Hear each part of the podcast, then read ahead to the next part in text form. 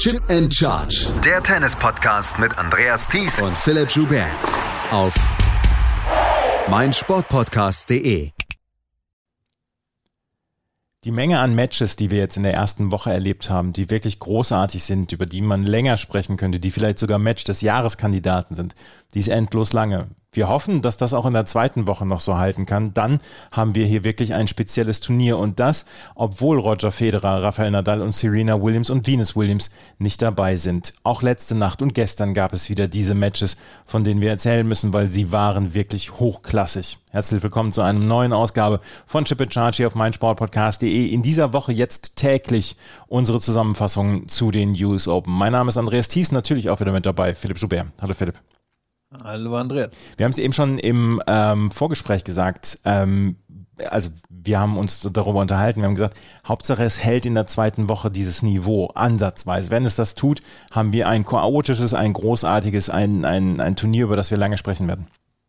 Ja, und dann würde es natürlich auch so ein bisschen passen mit der Übergabe, die wir erlebt haben, selbst wenn am Ende vielleicht Namen gewinnen würden, die schon mal ein Grand Slam Turnier gewonnen haben oder weit gekommen sind. Trotzdem würde es sich wie eine Übergabe anfühlen, weil wir so viele junge Spieler und Spielerinnen hatten, die hier gute Leistungen gebracht haben. Und ich finde, unter junge Spieler und Spielerinnen kann man auch noch jemanden wie Krajcikova packen, der ja de facto erst seit diesem Jahr wirklich relevant ist auf der Einzeltour und dann eben all die anderen Sachen die in den letzten sieben Tagen passiert sind, die sich ja jetzt schon ein bisschen länger anfühlen, vielleicht eher wie zehn Tage. Ja, und wir haben zwei 18-Jährige im Viertelfinale. Und über die erste 18-Jährige müssen wir natürlich sprechen. Und das ist Leila N. Fernandes, der wir schon so ein bisschen länger zuschauen, seit ein, anderthalb Jahren. Sie hat dann für im Fed Cup dann auch schon mal für Furore gesorgt. Sie hat ja zwischendurch ganz gute Ergebnisse. Was sie allerdings nicht im Griff hatte, war ihr Aufschlag der wackelte, sie hatte mit dem Ballwurf Probleme und da gab es damals schon äh, Leute, die gesagt haben, ja, lass sie mal ihren Ballwurf in Ordnung kriegen, lass sie mal ihren Aufschlag in Ordnung kriegen, dann wird aus ihr eine große Spielerin. Das kann aus ihr noch werden. Sie hat letzte Nacht ein famoses Match abgeliefert gegen Angelique Kerber, die ihrerseits sich wirklich nicht viel vorwerfen kann in diesem Match. Leila N. Fernandes gewinnt nach 4 zu 6, 2 zu 4 Rückstand. Im zweiten Satz dann auch mit 4 zu 6, 7 zu 6 und 6 zu 2. Und was sie vor allen Dingen so ab dem 5 zu 5 im zweiten Satz gespielt hat, das war herausragend gut. Sie hat unglaublich viel Risiko genommen. Sie hat sehr, sehr aggressiv gespielt. Sie hat zwischendurch das Spiel von Angelique Kerber gespiegelt. Beide haben, äh, sind Linkshänderin. Beide haben diese unglaublichen Winkel, die sie spielen können. Beide sind gut in der Defensive ähm, Leila Fernandes hat letzte Nacht noch ein bisschen mehr Offensive gezeigt. Und das hat sich dann auch hinterher gezeigt, als äh, Angelique Kerber ihr mit vollem Respekt dann noch die Hand gegeben hat und ihr noch äh, Dinge gesagt hat, wo sie gesagt hat, ja, ich habe alles auf den Platz gelassen, hat sie hinterher in der Pressekonferenz gesagt. Es war zu gut von Leila N. Fernandes und ähm, wer sind wir, wo, dass wir da widersprechen? Es war eine fantastische Partie von Fernandes. Ja, und eben, das mit Kerbers Leistung kann man durchaus nochmal rausstreichen. Ich schaue hier auch gerade auf die Statistiken. Am Ende steht ein Plus 6 bei Winner gegen Unforced Errors. Passiert nicht so häufig ähm, bei Kerber-Matches, weil sie einfach darauf setzt, ähm, mehr zurückzubekommen als die Gegnerin und dann selber gar nicht so viel Winner machen muss. Hier hatte sie am Ende eine positive Bilanz stehen und sie kann eben auch positiv aus dem Match herausgehen, weil sie auf eine Gegnerin getroffen ist, die das zumindest in dem Match noch besser gemacht hat. Und die Defensive, finde ich, von Fernandes sieht immer noch ein bisschen unkonventioneller aus als bei Kerber. Kerber ist ja einfach diese ähm, diese dynamische, muskulöse Spielerin, die, die durchaus mit Wucht in die Ecken gehen kann, ähm, die dadurch, wie sie ihren Körper biegen und beugen kann, sehr viele Bälle zurückbekommt. Und bei Fernandes eben für mich jetzt, vielleicht ist es noch, weil ich sie noch nicht so lange gesehen habe, aber immer noch ein bisschen unkonventioneller, viel auch aus den Reaktionen, wo sie, wo sie ähm, Bälle zurückbekommen. Für mich aber irgendwie so ein bisschen dass ja, das, der, die Protoabwehr von ihr im Moment, sie wird eigentlich zurückgedrängt, ist eigentlich auch auf dem Weg nach hinten und kriegt trotzdem noch genug Power in diese Bälle hinein. Und dann, wenn sie selber in die Angriffe geht, diese Winkel sind extrem beeindruckend. Und dann der große Faktor, du hast ihn angesprochen, das Surf. Im ersten Satz führte sie ja auch schon mit Break. Da sah es auch schon so aus, als wenn sie so ein bisschen mit dem Match weglaufen könnte. Gibt dann Mitte des ersten Satzes den Aufschlag ab mit drei Doppelfehlern in einem Spiel. Dann entgleitet ihr das so ein bisschen und nachher findet sie den aber und ist einfach ein bisschen effektiver beim, beim ersten Aufschlag. Und beide nehmen sich nicht viel, zum Beispiel beim Return, beide bekommen viele Returns zurück, aber Fernandes holt mehr aus diesem ersten Aufschlag heraus. Und das ist das, was vermutlich entscheiden wird über die Karriere von Fernandes, wie gut dieser Aufschlag wird. Und hier war er auf jeden Fall besser als der von Kerber im dritten Satz. Ja, er war besser als der von Kerber im dritten Satz. Und ich erinnere mich an eine Situation im Tiebreak des zweiten Satzes, wo Angelique Kerber einen sarkastischen Daumen hoch äh, in ihre Box zu Torben Beels ge gebracht hat, weil ich glaube, es war dann auch so ein bisschen die Taktik von Angelique Kerber, die Vorhand anzugreifen, die Vorhand von Leila Fernandes zu zerpflücken. Aber die hat ab Mitte des zweiten Satzes, ab diesem 2 zu 4, über die Vorhand kaum noch Fehler gemacht und sie hat dieses ultra aggressive Spiel durchgezogen. Es war ja nicht so, dass sie beim 2 zu 4 gesagt hat, ja, ich gehe jetzt auf Sicherheit oder so, sondern sie hat ihr Spiel weiter durchgezogen. Das hat sie schon gegen Naomi Osaka gemacht und das hat sie dann jetzt auch hier gemacht. Und mit der Vorhand hat sie quasi in den anderthalb Sätzen danach keinen Fehler mehr gemacht. Kerber hat es dann wieder versucht, dann so ein bisschen, dann auch so ein bisschen zu streuen, zu sagen, hier, ich muss jetzt dann auch mal über die Rückhand gehen. Aber auch da war dann kein Durchkommen mehr gegen Fernandes, die dann wirklich herausragend dann auch in der Offensive gespielt hat und ein ums andere Mal dann Kerber ausgespielt hat. Das war, wie gesagt, es war, war eine wirklich herausragende Partie von ähm, Leila Fernandes und Angelique Kerber hat super gespielt und am Ende hat sie gesagt, ja gut, da war jemand wirklich besser als ich und äh, das ist ja, das ist ja vielleicht dann auch ein ganz gutes Gefühl, wenn man sagen kann, ich habe alles gegeben, ich habe das Beste gegeben, ich habe hier alles auf den Platz gelassen, die Gegnerin war einfach heute besser. Ja, und das Spannende ist ja auch, wie das Publikum auf Fernandes reagiert, extrem positiv. Ja. Ich meine, sie hat natürlich irgendwie eine Wahnsinnsausstrahlung. Man sieht ja an, wie jung sie ist, finde ich. Und ähm, sie hat ein bisschen was noch. Kind kommt in den Spielzeugladen, soll jetzt überhaupt nicht despektierlich, aber die großen Augen findet das alles ganz wunderbar ähm, nimmt das Publikum total mit und ist irgendwie zeitgleich noch sehr überrascht, dass das Publikum wirklich mitgeht. Und ähm, das gibt dann natürlich, glaube ich, jemand wie Kerber auch nicht die Angriffsfläche, wo sie jetzt sagt, oh, hier irgendwie, das ist aber total unverdient und da beiße ich mich rein. Das kann Kerber ja einfach, wenn sie das Gefühl hat, da, da ist vielleicht jemand auf der anderen Seite, der das so nicht verdient hat und dann beißt sie sich rein und dann zieht sie sich das an sich. Aber das ist glaube ich, bei Fernandes schwer. Eben nicht nur wegen der Spiegelung, sondern weil Fernandes das Publikum auf so eine, ja, auf so eine fast charmante Art mitzieht. Und das glaube ich, ein ähnliches Problem hatte Osaka im, im Match zuvor, dass Fernandes da eben so, so eine kleine Magie ausstrahlt und dann ein bisschen auch von dem Publikum mitgetragen wird. Sie ist mitgetragen worden vom Publikum, die das sehr, sehr anerkannt haben, wie sie gespielt hat und wie sie dieses Match dann auch noch gedreht hat. Für Angelique Kerber ist jetzt ein ziemlich cooler Sommer zu Ende gegangen. Wir haben schon drüber gesprochen. Sie hatte vor diesem Match nur zweimal gegen Ash Barty verloren seit dem Turnier in Bad Homburg. Jetzt äh, kommt der Herbst. Ich bin sehr gespannt, wie sie ihren Herbst aussehen lässt, ob sie dann Indian Wells mitmacht, ob sie dann hier so vielleicht noch diesen nach ähm, US Open Swing in den USA dann mitmacht und wie dann ihr Rest des Jahres aussieht und wie sie dann weitermachen wird, ob es nächstes Jahr dann weitergehen wird, weil das die Debatte steht dann ja auch immer an. Ja, ähm, der Sommer spricht natürlich dafür, aber auch sie wird natürlich realisieren, wo sind die Stärken in ihrer Saison. Die sind häufig in Australien und dann eben mit der Rasensaison beginnend. Vielleicht macht sie was wie andere Spieler und Spielerinnen in etwas höheren Alter, dass die Teile der Saison irgendwann mal aussitzt ähm, oder eben ganz bewusst Kraft zum Beispiel in den Rasen investiert. Ich denke, sie kann immer noch um einen Wimbledon-Titel mitspielen. Ob sie am Ende jetzt noch viel weiter in ihrer Karriere machen will, das weiß ich nicht. Aber in der Theorie zumindest auf dem Rasen und vielleicht mit Abstrichen bei richtig schnellen Hardcore-Slams kann sie noch um den Titel mitspielen. Eben die Verletzungen werden mehr. Ich glaube, das kann man festhalten. Und da ist dann eben die Frage, wie würde sie das angehen, dass sie wirklich den Peak erreicht, genau bei diesen Turnieren, bei denen sie noch realistisch um den Titel mitspielen kann? Leila N. Fernandes steht im Viertelfinale und dort trifft sie auf eine Elina Svitolina, die sich hier bei diesen US Open bislang in herausragender Spiellaune er, ähm, ja, befindet.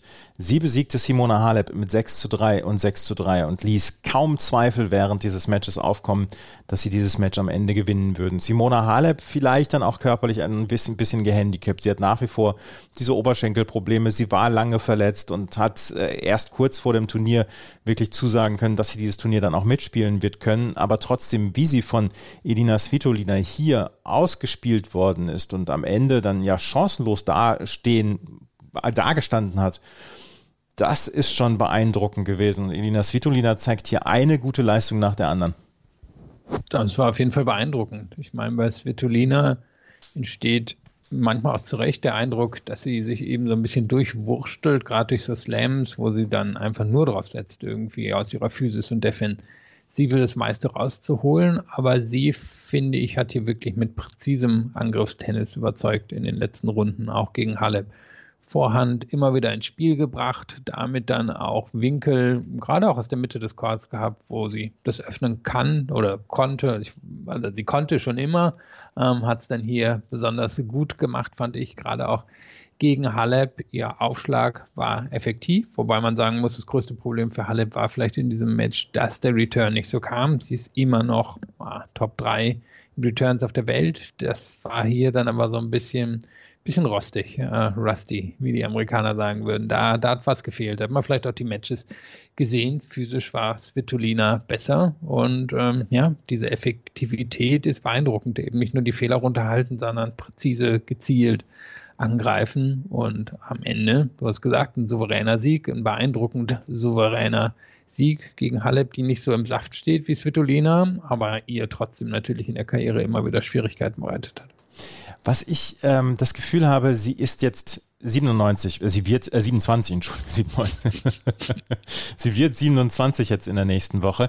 Ich hatte das Gefühl, dass sie schon so ein bisschen ähm, bei dieser ganzen Schwemme an neuen Spielerinnen und jungen Spielerinnen, dass sie vielleicht schon so ein bisschen aufs Abstellgleis gerät, wo man gesagt hat, okay, sie wird vielleicht nie einen Grand Slam gewinnen, sie ist eine für ähm, für zwischendurch mal Tausender Titel, aber sie hat jetzt seit den Olympischen Spielen hat sie bis auf diese beiden Vorbereitungsturniere dort in Montreal und Cincinnati, wo sie gegen Joe Conter und Angelique Kerber verloren hat, hat sie einen richtig, richtig guten Sommer gehabt. Sie hat ja ähm, das, das Spiel um Platz drei bei Olympia gehabt. Sie hat Chicago dann gewonnen, wo sie dann auch gute Gegnerinnen besiegt hat.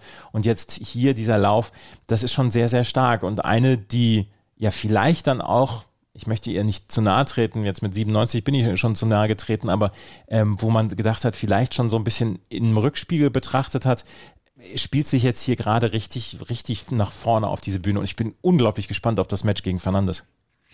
Ja, also mit 97 ja vielleicht auch mal Zeit zu heiraten. Das hat sie dann ja auch in diesem Sommer noch gemacht. Ähm, eben, sie macht es einem ja nicht leicht mit, mit dem, wie, wie es bei ihr läuft eigentlich ein bisschen enttäuschende Saison wieder gehabt bei dem French Open und in Wimbledon. Das sind die beiden Turniere, wo sie schon im Halbfinale stand. Dann bei den Olympischen Spielen die, glaube ich, für sie auch fundamental wichtige Bronzemedaille. Dann die von dir schon angesprochenen beiden Vorbereitungsturniere, wo es nicht so gut läuft. Dann geht sie wieder und gewinnt einen kleinen Titel. Da ist sie die Spezialitätin, äh, Spezialistin drin. Und dann kommt sie hier hin und zeigt eine wirklich überraschend gute Leistung. Also sie ist im Moment keine vielleicht auch nie gewesen, bei der man jetzt sagen kann, die bringt einfach jede Woche herausragende Leistungen. Dafür hängt sie häufig auch zu sehr von den Gegnerinnen ab. Aber das tat sie hier eben nicht. Sie hing nicht so sehr davon ab, was die Gegnerinnen gemacht haben.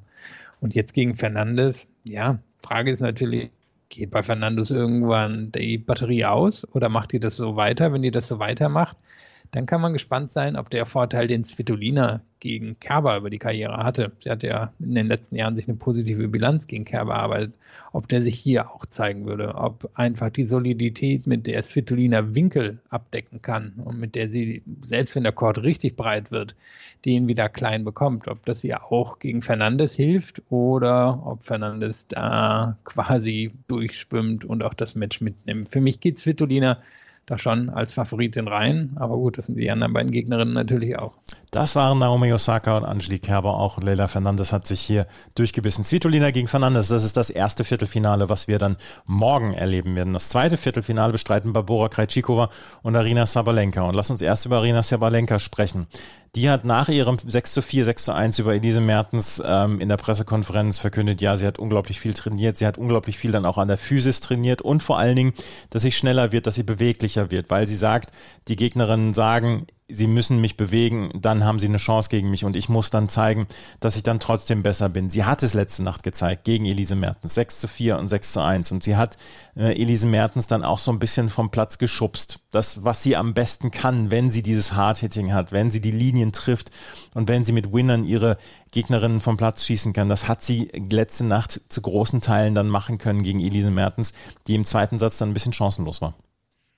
Das ist auch spannend. Am Ende stehen bei ihr 51 Prozent erste Aufschlägereien, 10 Doppelfehler, aber sie gibt den Aufschlag nur einmal ab. Und das war ein sehr entscheidender Faktor, dass sie da trotz der Schwächen, die sich mal wieder gezeigt haben, so ein bisschen eben, dass der, dass der noch nicht so konstant kommt und dass die Doppelfehler eben auch kommen können in Momenten, wo sie vielleicht ein bisschen nervös ist, dass sie aber von der Grundlinie so einen Vorteil hat. Und sie gewinnt ja am Ende mehr Punkte gegen den Aufschlag von Mertens, als Mertens bei ihrem eigenen Aufschlag gewinnen kann. Und das kam eben durch diese Power. Sie kann die Power vom Return her generieren, sie kann die generieren, wenn sie hinten an der Grundlinie ist. Und da hatte sie nicht nur einen Vorteil von einigen Kilometern gegenüber Mertens, sondern einfach, da war sie besser, präziser, sie hat die Grundlinienduelle bestimmt. Der erste hätte auch schon ein bisschen ähm, klarer in ihre Richtung gewinnen können. Da war sie am Ende die beste Spielerin. Ist sie vielleicht jetzt hier auch im Turnier. Ähm, natürlich super äh, beeindruckend, was eine Fernandes hier geleistet hat, aber Savalenka geht ja hier ohne Probleme im Moment durch und die stand ja wirklich noch bis Wimbledon vor dieser Riesenhürde. Wie schaffe ich das endlich in Viertelfinale? Jetzt schafft sie es hier zum zweiten Mal und eben sehr beeindruckend, wie sie hier aufspielt in diesem Turnier.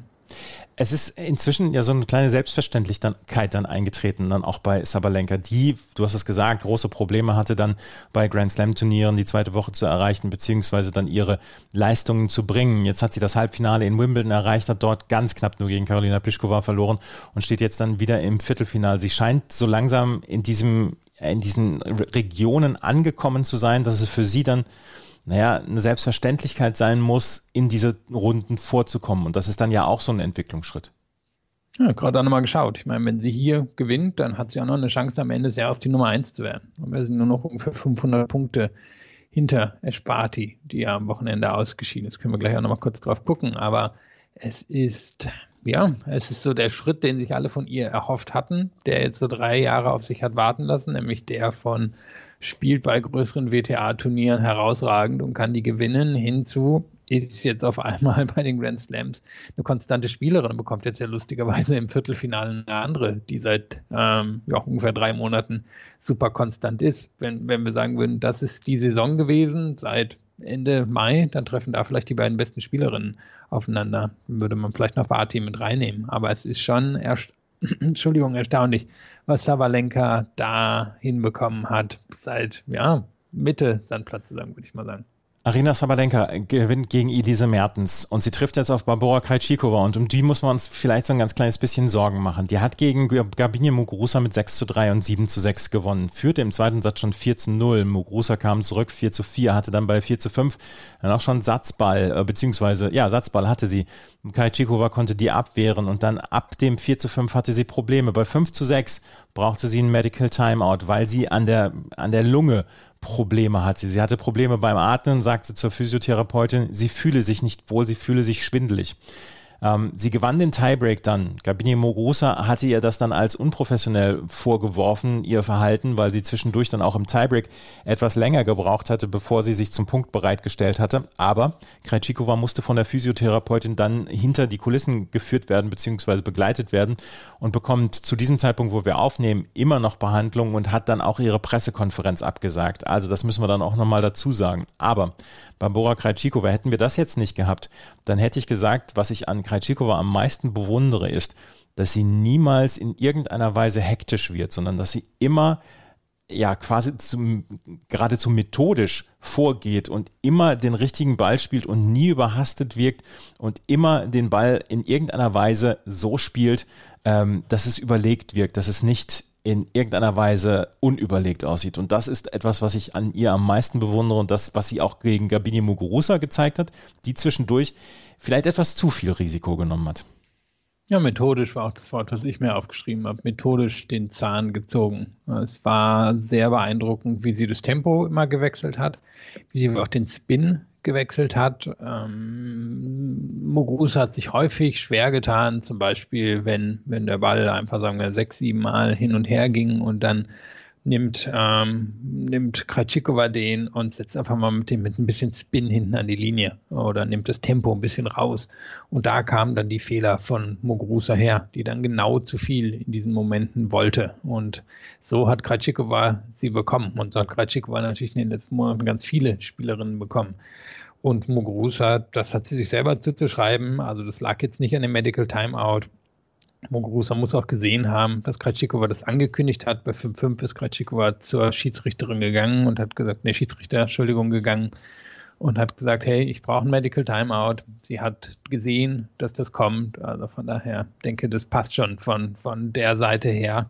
Du hast ja beschrieben, was gerade noch oder wie sie gerade noch quasi behandelt wird. Und am Ende hat sich Muguruza eben an diesem Tempo und an den Spinwechseln die Zähne ausgebissen und nicht unbedingt an der Situation. Muguruza, ich habe es vor dem Achtelfinale gesagt, äh, war schon wieder in so einer Form, wo man sich gedacht hat, hm, vielleicht könnte sie auch das Grand Slam gewinnen. Und du hast damals oder vorgestern dann auch eingeführt, ja, jetzt trifft sie allerdings auf eine, die das auch gewinnen kann. Wir müssen jetzt so ein bisschen gucken, wie es ihr geht jetzt in zwei Tagen. Das Einzige, was sie nicht hat als Vorteil vielleicht für sie, sie hat kein Doppel mehr. Dort ist sie mit Katharina Sinjakova gleich in der ersten Runde ausgeschieden. Ähm, wir können im Moment ja nur ja, hoffen, dass das ähm, in zwei Tagen dann beim Match gegen Arina Sabalenka dann deutlich besser ist. Ja, und sie wird dann wahrscheinlich ein bisschen von, von Sabalenka so abhängen. Wenn Sabalenka den ersten mit 70 Prozent reinbringt, ich glaube, dann wird es sehr, sehr schwer für Kratschikova. Wenn Sabalenka sich ähnlich schwer tut wie gegen Mertens mit dem ersten Aufschlag, dann kann ich mir vorstellen, dass das so oder so eine ziemlich enge Kiste werden will.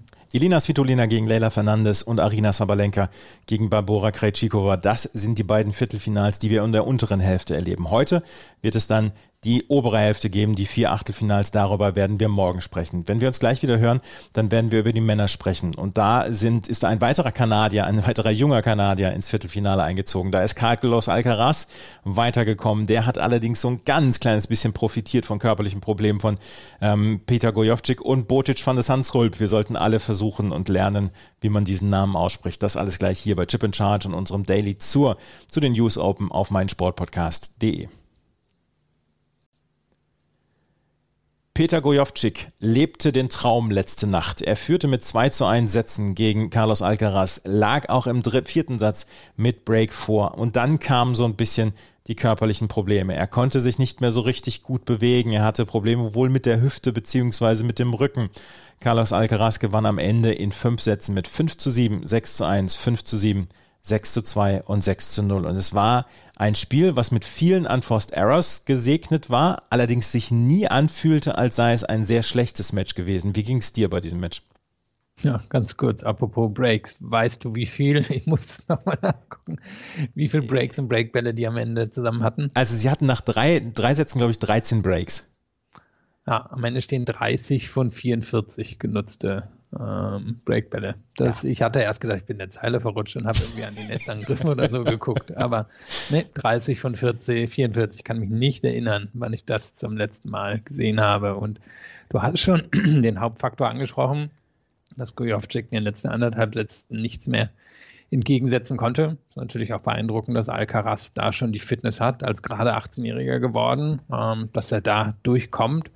Alcaraz hat sich schwer getan mit dem spinlosen Spiel von Gojovcik, weil er da dann doch nicht so heftige Angriffe setzen konnte, wie zum Beispiel gegen die Bälle von ähm, Tsitsipas, der da einfach mehr Spin drin hat und ähm, Alcaraz wahrscheinlich auch einfach mehr Schläge gegeben hat, die dieser kennt, so vom, vom Aufwachsen her. Ich meine, der ist auch auf Sandplätzen groß geworden. Und ja, am Ende primär würde ich sagen eine Nervensache, dass Alcaraz da durchgekommen ist gegen den Spieler, der, der es ihm schwer gemacht hat und dann am Ende aber körperlich nicht mehr mithalten konnte. Ist dann vielleicht auch kein Wunder. Ich meine, es ist für ihn das siebte Match hier gewesen. Das macht Gojovcik auch nicht alle, alle paar Monate. Das ist zum allerersten Mal so weit gekommen ist bei einem Grand Slam. Und ja, Alcaraz vielleicht war das zu erwarten, dass er sich schwer tut, so, nach so einem Wundersieg und dann gegen so ein Spiel, aber ihm beeindruckend, dass er da körperlich am Ende noch so viel mehr hatte. Um das jetzt nochmal, äh, auch dieses, was du gesagt hast, dieses spinlose Spiel, was gegenüber dem von Tsitsipas so ein bisschen anders aussieht, zu, ähm, zu verdeutlichen. Ich habe gestern Abend eine Statistik gelesen. Ähm, die Vorhand von Stefanos Tsitsipas ist 1,15 Meter über dem Boden übers Netz gegangen. Die Rückhand mit 1,12 Meter. Das heißt, die, die Netzhöhe ist 90 Zentimeter, auf jeden Fall 20 Zentimeter darüber. Die, ähm, die Vorhand von Peter Gojovcik geht im Schnitt 94 Zentimeter übers Netz, äh, die Rückhand 79 Zentimeter übers Netz. Das waren zwei deutlich grundverschiedene Spiele, auf die sich Carlos Alcaraz einstellen musste. Und er hatte seine Probleme, das haben wir ja gesehen in den ersten drei Sätzen. Gojovcik hat wirklich gut gespielt, aber er hat sich dann darauf eingestellt. Aber das sind diese Unterschiede zwischen zwei Spielern wie Tsitsipas und Peter Gojovcik, wo man sich darauf einstellen muss und wo sich ein 18-Jähriger darauf einstellen muss, der noch nicht lange auf der Tour ist. Und das ist bemerkenswert, wie er das geschafft hat, finde ich. Ja, gerade auch nochmal geguckt. Alcaraz 1,85. Also das eine Spiel, der so, sag ich mal, Bauchnabel, irgendwo zwischen Bauchnabel und, und Brust.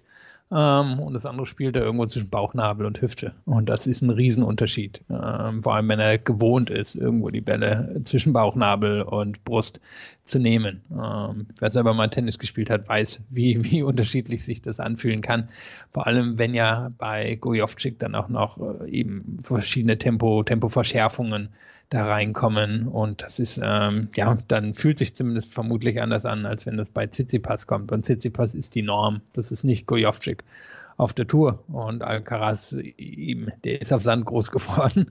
Der, der wird nun eher die Tsitsipasses dieser Welt kennen. Und das, das ist das Beeindruckende. Es war keine so herausragende Leistung wie die gegen Tsitsipas, aber vielleicht ist es noch beeindruckender, dass er dann eben so ein Match gewinnen kann, als jetzt dieses, ja, die, dieses Match, in das er richtig eintauchen konnte gegen, ähm, gegen Tsitsipas als hier. Das war dann doch auf einem Nebencourt, war gute Stimmung, aber war eine andere Nummer als jetzt auf dem Ash am Samstag. Aber der Grandstand, der Grandstand war picke Packe voll und die Leute wussten schon, wem sie da zuschauen und ähm, dann diesen Erwartungen gerecht zu werden und da nicht komplett zusammenzuknicken oder einzuknicken, auch das ist schon eine, eine große Leistung. Was ich meine, was habe ich gehört? Jevgeny Kafelnikov hat gesagt, in den nächsten drei Jahren wird ähm, Carlos Alcaraz die Nummer eins sein. Paul Annacone hat gesagt, äh, das, was wir bei Alcaraz sehen, ist ähm, ist unique, hat er gesagt. Da, das sehen wir ganz, ganz selten. Die die Vorschusslorbeeren sind unglaublich, die sich der Junge anhören muss. Und wie gesagt, die Nadal-Vergleiche sind ja da, darüber haben wir noch gar nicht gesprochen. Ähm, aber dann auf diesem Grandstand gegen Peter Gojovcik, der äh, das Turnier seines Lebens spielt, dann sich dann hier so zusammenzureißen und das Match dann umzudrehen. Und ja, körperliche Probleme bei Gojovcik waren auch da, aber trotzdem, äh, das ist, das ist erstaunlich, wie er das macht.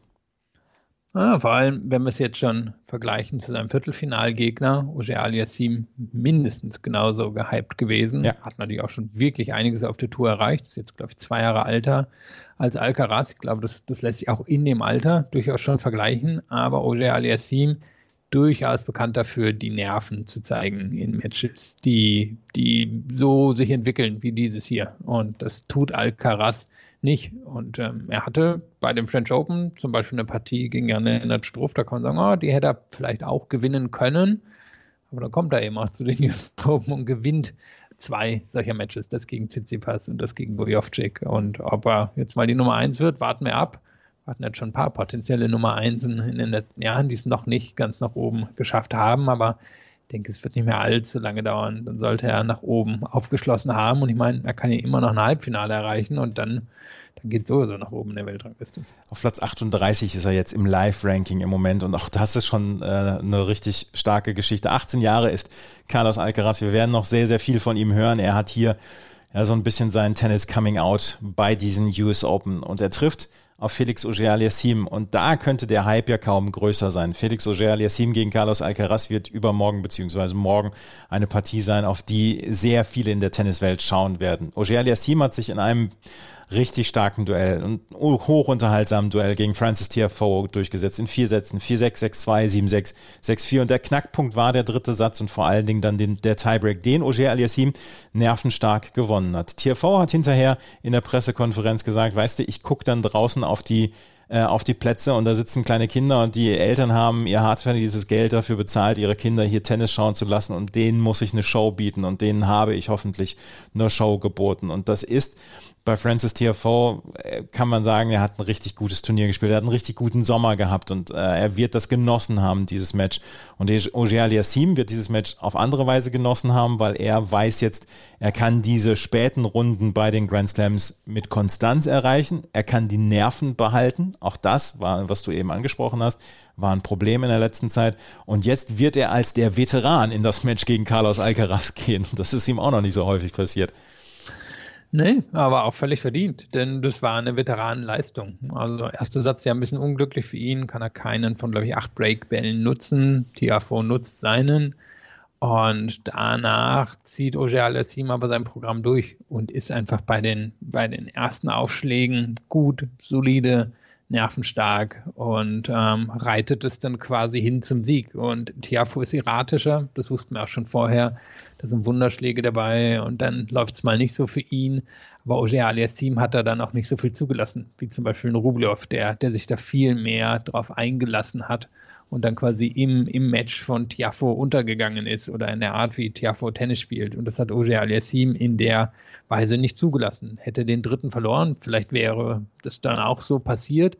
Aber da, da hat er dann eben die Nerven gezeigt und das ist jetzt schon sehr beeindruckend. Hat jetzt auch zwei Viertelfinals hintereinander. Wir haben jetzt so häufig darüber gesprochen, dass er eben die Konstanz nicht reinbekommt und hat sich im Sommer auch wieder ein bisschen schwerer getan bei, bei den ähm, Masters-Turnieren und bei den Olympischen Spielen. Aber hier ist er dann und er besiegt hintereinander Bautista Agut und Tiafo, zwei auch der physische Spieler und geht jetzt eben auch als Favorit ins Viertelfinale hinein. Also das war ein ziemliches, äh, ziemliches Ausrufezeichen, was er da in den letzten Monaten gesetzt hat. Aber der Hype könnte ja wirklich kaum größer sein, ne?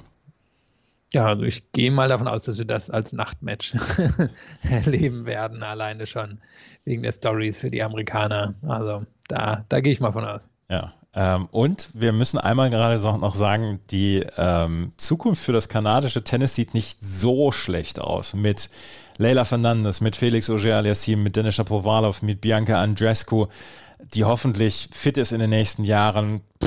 Also da können sich die kanadischen Tennisfans auf einiges freuen. Oh, gut möglich, dass die mehr Grand Slams als ihr südlicher Nachbar im nächsten Jahrzehnt gewinnen. Ja, das, werden die Amerikaner dann auch äh, sich überlegen, wie das dann aussehen wird, die US-Amerikaner. Felix Auger-Aliassime gegen Carlos Alcaraz ist das eine Viertelfinale. Das andere Viertelfinale bestreiten Daniel Medvedev und Bocic van de Sandsrolp. Und lass uns erst über Daniel Medvedev sprechen. Der hat gegen Dan Evans 6-3, 6-4, 6-3 gewonnen. Mit welcher Routine Daniel Medvedev seine Gegner äh, wegarbeitet und wegspielt, ist schon krass wie er seine Aufschlagspiele gewinnt, leicht und locker. Sein Aufschlag, äh, sagte Dan Evans hinterher, das ist vielleicht einer der unterschätztesten Parts am Spiel von Medvedev. Ähm, das ist herausragend. Daniel Medvedev hat einen Return gespielt um den Netzposten herum als Return-Winner gegen Evans und hat Evans überhaupt keine Chance gelassen. Medvedev 6-3, 6-4.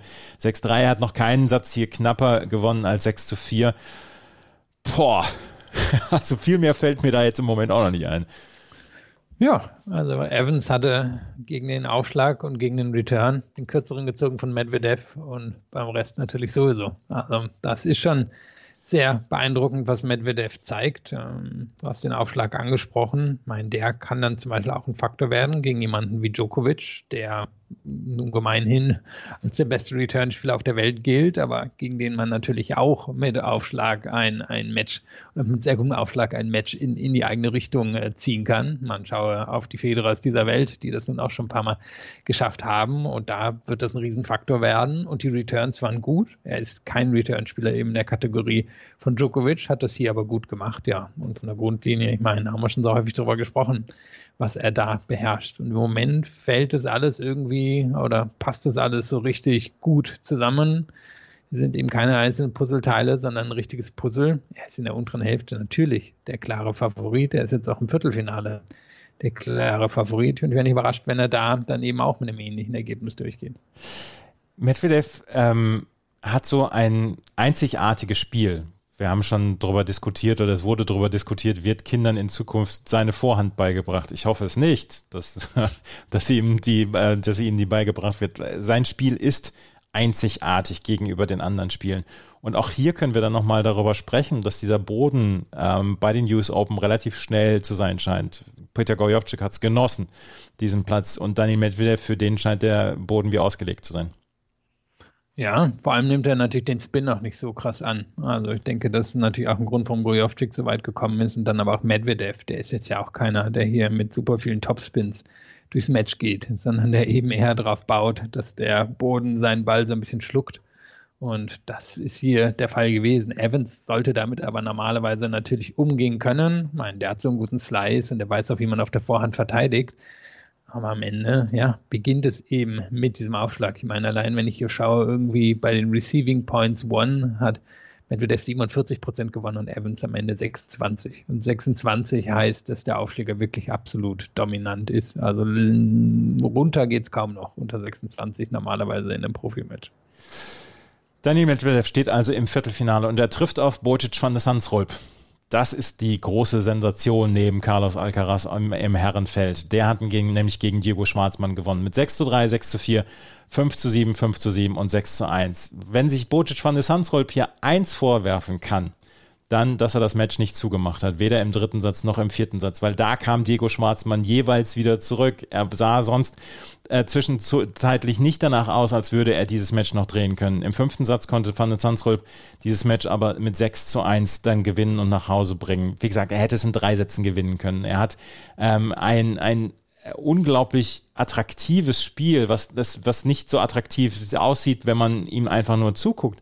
Aber das ist eine, eine Geschichte, dass er einen starken Aufschlag hat. Er hat ähm, er, er, kann die Winner aus allen Ecken des Platzes schießen. Das ist vielleicht nicht so spektakulär wie bei Alcaraz, aber es ist schon sehr bemerkenswert. Und äh, Philipp, ich konnte mich des Eindrucks nicht erwehren. Ich habe fünf Sätze darüber nachgedacht, ob Bocic van der Sandsrolp und Sam Querrey schon mal in einem Raum zusammen gesehen worden sind.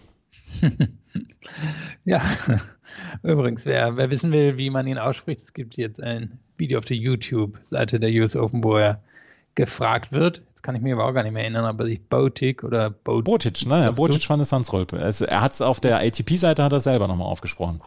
Ah ja, spannend. Also ich bin an der holländischen Grenze aufgewachsen und ich hätte gedacht, dass man Botic sagt und van der Sandholp. Aber ähm, ich vermute auch, dass es selbst in Holland zehn Varianten gibt, wie man das ausspricht. Ähm, von meinen Erfahrungen dort. Aber ja, um über sein Spiel zu sprechen, beeindruckend. Ähm, man guckt sich ihn jetzt nicht an und denkt, wow, eben die eine, eine Wunderwaffe im Spiel, sondern einfach sehr solide, sehr kluges Tennis. Ähm, konnte in langen Wechseln gegen Schwarzmann mindestens mithalten. Und ehrlicherweise, das können nicht so viele. Ähm, hat da auch viel natürlich irgendwie in die Hitting Zone bekommen, wo ich das Gefühl hatte, wenn, wenn Schwarzmann da eben mit seiner Wucht reingegangen ist, die er schon generieren kann, dann hat Van de Sandholp die gut zurückbekommen. Ähm, ja, er hatte einige Asse drin, sollte er natürlich auch bei seiner, äh, bei seiner Größe haben, hatte eine schöne Quote und am meisten beeindruckt hat mich vielleicht die Linie, die Vorhand entlang. Hat er immer wieder Ballwechsel mit beenden können. Also das war ein ja, konstantes, relativ fehlerfreies Spiel, bis auf eben so ein bisschen die Nerven, die ihm im dritten und im vierten Satz stiften, gegangen sind. Hast gesagt, er hätte es in drei gewinnen können, er hätte es in vier gewinnen können. Hab dann auch gedacht, okay, jetzt gibt es im fünften unter Garantie ab. Nee, er kommt da durch und steht am Ende im Viertelfinale. Und das ist wirklich eines der überraschendsten. Na gut, wir hatten Aslan Karatsev natürlich am Anfang des Jahres, aber das fällt ehrlicherweise schon in eine bisschen ähnliche Kategorie rein. Aber Schwarzmann hatte so unglaublich Probleme, selber die Punkte zu machen in den Rallyes, weil da hatte Van der Sandsrolp überhaupt keine Probleme, dort mitzuhalten und dann auch selber die Akzente zu setzen. Und Schwarzmann, dessen Aufschlag, das wissen wir, auch körperlich bedingt nicht so richtig gut ist, ähm, musste für seine Aufschlagspiele immer komplett schuften und Van der Sandsrolp selber ist dann so durch seine Aufschläge und seine Aufschlagspiele häufig durchspaziert was Schwarzmann da äh, ja quasi für eine Ballwand gegen sich dann hatte gestern. Auch das ist etwas, was man ja so nicht zu, zum Anfang erwartet. Ja, 35 Prozent stehen am Ende bei Receiving Points One für Schwarzmann. Und er ist gemeinhin der beste Return-Spieler auf der Welt. Und hier hat er es einfach nicht geschafft. Und es lag nicht nur am Aufschlag des Gegners, sondern es lag einfach daran, dass er, dass er eben nicht durch dessen Defensive durchgekommen ist. Ich würde das Match jetzt gerne mal auf Sand sehen. Ich glaube, da wäre das anders ausgegangen. Ich denke, da helfen die Bedingungen hier schon. Aber es war überraschend, vor allem nachdem Schwarzmann hier eigentlich eine gute Form im Turnier hatte und eben in der Lage war, genau das zu zeigen, dieses penetrierende Spiel von der Grundlinie. Und hier hat er es nicht geschafft. Und ähm, ob es jetzt am Ende die Bedingungen waren, ob er vielleicht nicht so gut drauf war, schwierig zu sagen, aber auf jeden Fall eine beeindruckende Leistung. Aber ich bin nicht der Einzige, der denkt, dass da Sam Curry vor mir steht, wenn er spielt, oder? Äh, Eben, wie gesagt, ich bin ja wirklich an der Grenze aufgewachsen, 20 Minuten entfernt. Ich habe halt gedacht, hoi, also dem bin ich aber auch schon öfter begegnet beim Ausgehen oder wenn ich meinen Physio getroffen habe oder was weiß ich. Das ist vielleicht auch ein bisschen Klischee, aber das, das war, was ich gedacht habe. Ja, ist, wie gesagt, ich habe die ganze Zeit Sam Curry vor mir gesehen und äh, habe gedacht, ja, die beiden zusammen in einem Raum hat es noch nicht gegeben. Bojic van der steht im Viertelfinale und er ist der erste, der achte Spieler aus den Niederlanden, der das Viertelfinale eines Grand Slams erreicht hat, vor ihm Paul Haarheus, Richard Krajicek, Jako Elting, Tom Ocker, auch Michael Scharpers, sein Trainer, sein Coach, der hat es, der hatte schon mal das Viertelfinale eines Grand Slams erreicht. Van der Sandsrolp jetzt also im Viertelfinale gegen Daniel Medvedev und man kann ihm nur Glück wünschen, dass er Medvedev einen guten Kampf wird anbieten können. Wir gucken auf den Zeitplan von heute. Der Zeitplan von heute sieht aus. Alexander Zverev spielt gegen Yannick Sinner direkt um 18 Uhr. Danach Shelby Rogers gegen Emma Raducanu. Ein Duell, was wir so vielleicht auch nicht vor dem Turnier erwartet hätten. Im Arthur Ashe Stadium dann in der Night Session Novak Djokovic gegen Jensen Brooksby und Maria Sakkari gegen Bianca Andrescu. Im Louis Armstrong Stadium fängt Bedina Bencic an gegen Ior Swiatek. Danach Riley Opelka gegen Lloyd Harris und Oscar Otte dann gegen Matteo Berrettini. Was kann Oscar Otte gegen Matteo Berrettini ausrichten? hängt wahrscheinlich ein bisschen vom Aufschlag von Berrettini ab. Ich meine, die hier scheinen Otto ja auch entgegenzukommen, aber wenn Berrettini eine Aufschlagshow wie ein Wimbledon bietet, dann gibt es vielleicht drei Spieler auf der Welt, die ihn besiegen können. Also ich glaube, da, davon hängt es ab. Von der Grundlinie traue ich ihm was zu, aber ja, wenn Berrettini da mit 65% Quote reinkommt und irgendwie 85% der Punkte hinterm ersten Aufschlag gewinnt, dann äh, wird das wahrscheinlich schnell gehen wenn Berrettini 52 Prozent reinbekommt und dann irgendwie nur 70 Prozent gewinnt, dann kann ich mir vorstellen, dann könnte es schon eine engere Geschichte werden. Und äh, Alexander Zverev gegen Yannick Sinner, auf das Match bin ich sehr, sehr gespannt. Ja, erster, erster Test, erster richtig großer Test. Ich glaube, danach werden wir die Form einschätzen können. Zverev ja auch souverän durch die ersten drei Runden durch, aber Sinner ist natürlich einfach eine ganz andere Hausnummer.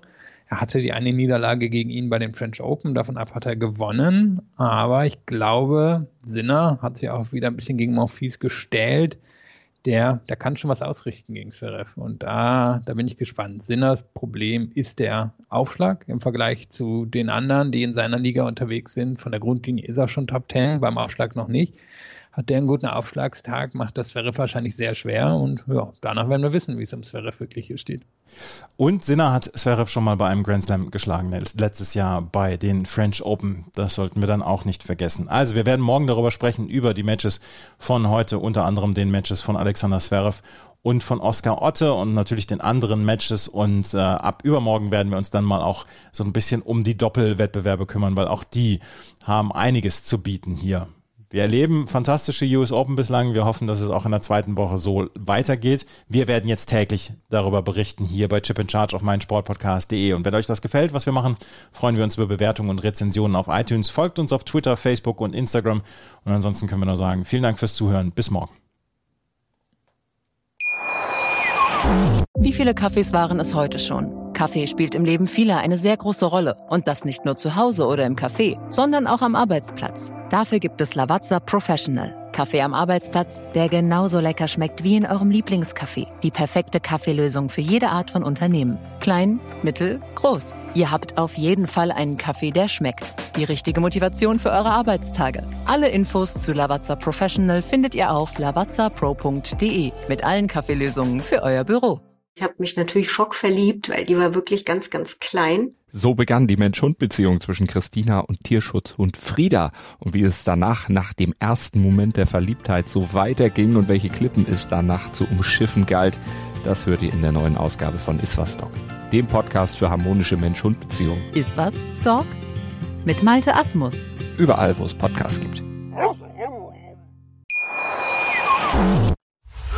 Chip and Charge. Der Tennis-Podcast mit Andreas Thies und Philipp Joubert. Auf meinsportpodcast.de.